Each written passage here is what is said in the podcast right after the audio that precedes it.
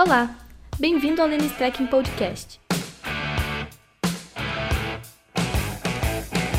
O podcast de hoje trata de um assunto que está na boca do povo.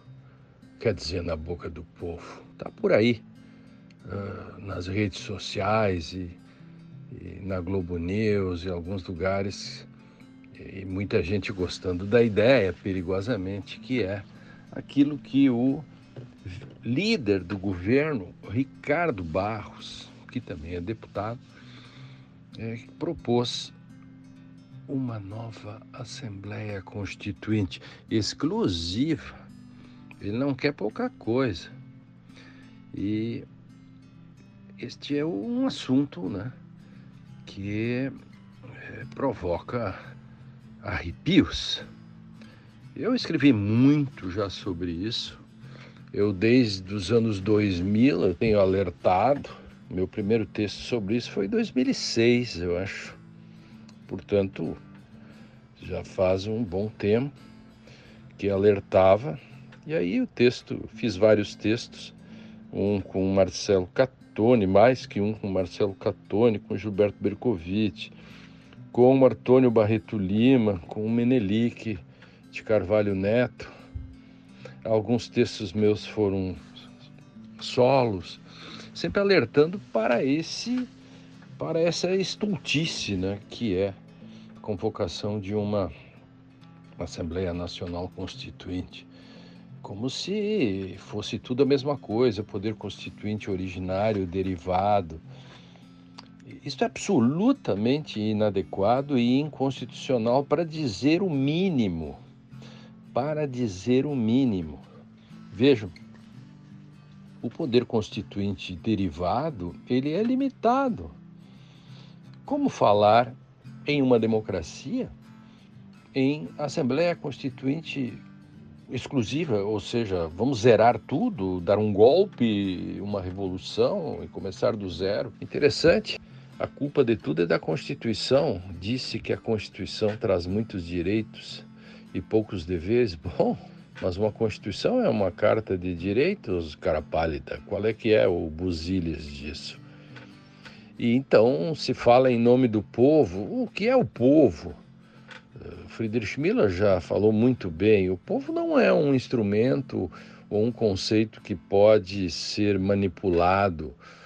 Ah, um pacto constituinte leva em conta um, um conjunto de, de, de sucessos históricos e, portanto, ele é um compromisso, um compromisso para o futuro e não pode ficar à mercê de idiosincrasias ou desejos de maiorias eventuais ou até mesmo de arrivistas ou golpistas.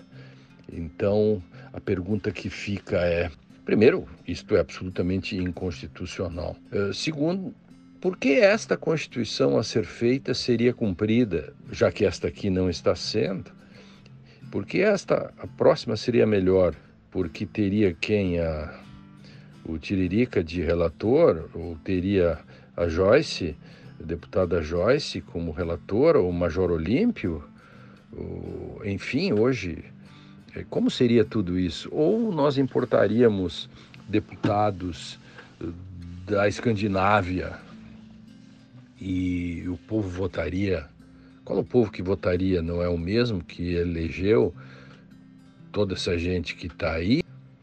Então, há que se cuidar. Tudo isso é muito é paradoxal. Um cretense disse: todos os cretenses são mentirosos, mas ele também era um cretense. Então, no fundo, essa questão da Constituinte, da tentativa de fazer alterações profundas nesse sentido, até fazendo uma comparação com o Chile, ora, ora, ora. O, o, o, Chile está fazendo agora o que nós fizemos em 88. A Constituição do Chile é da ditadura Pinochet.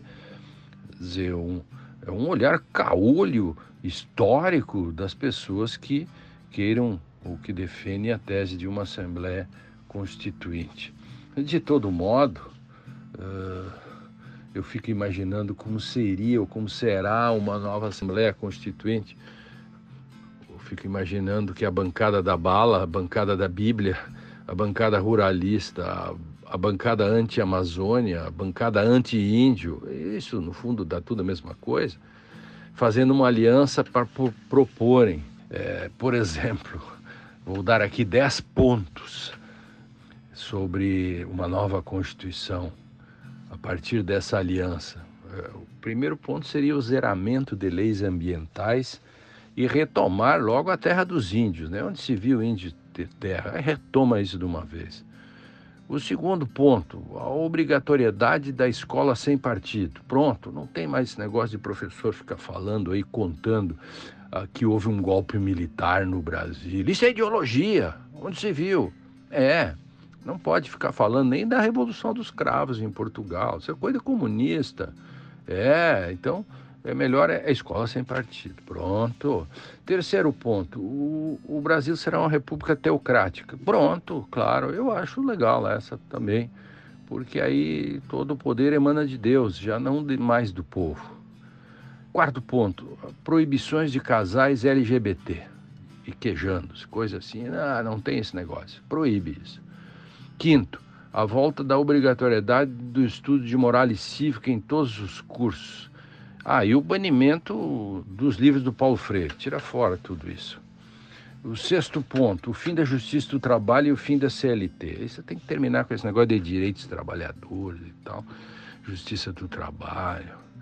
O, o sétimo ponto, a polícia como um quinto ou sexto poder Afinal, policiais e militares farão a maioria da Assembleia Constituinte. E, afinal, o principal problema do Brasil não está na desigualdade, sim na segurança pública, né? conforme diz o senador major, ou o deputado capitão, ou o cabo fulano. Oitavo, oitava emenda para a NANCO, né? a nova Assembleia Nacional Constituinte, o criacionismo como estudo oficial. Vamos banir o darwinismo. Que história é essa de dizer que Adão e Eva não existiram? Ora, ora. Ah, sim, e os dinossauros, afinal, né? É, é, o que, que aconteceu que o Adão e Eva e todos sobreviveram aos dinossauros? Ah, porque se esconderam numa caverna, provavelmente. Ah, bom, então tá. E a Terra é plana, claro, evidentemente. Né?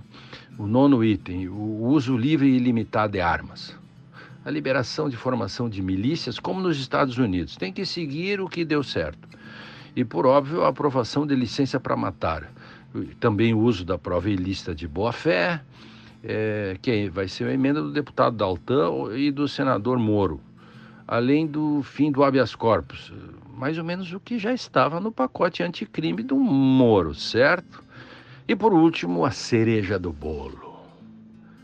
Uma emenda disputada a tapa pano na nova Assembleia Constituinte a pena de morte e um dispositivo nas disposições transitórias, criando o cargo de carrasco, com provas de títulos e atenção, inclusive uma prova prática, e já equipara logo o cargo de carrasco ao salário de juiz. É, são dez temas importantes.